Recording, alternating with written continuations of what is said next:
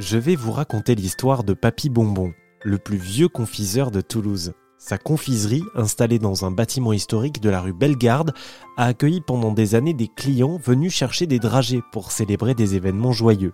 Papy Bonbon, comme on l'appelait, était un passionné de la sucrerie, de la sucrerie bien faite. Mais sa fille, Dominique, que j'ai retrouvée, vous en parlera bien mieux que moi.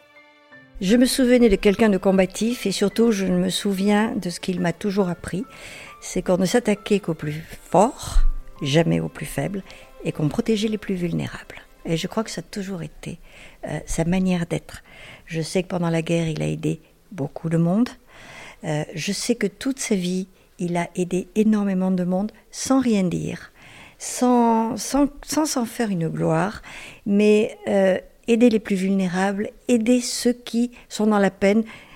C'est jamais définitif, mais les aider à passer, à passer ce moment difficile. Je crois que c'est surtout comme ça que je me souviendrai de lui, et puis de quelqu'un de très, très combatif.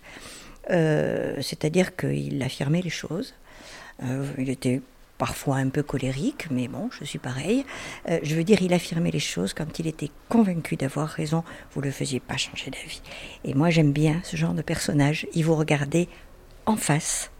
Et mm, il a, comment vous dire, il a toujours marqué toute sa famille par sa bienveillance, par sa franchise et par son honnêteté.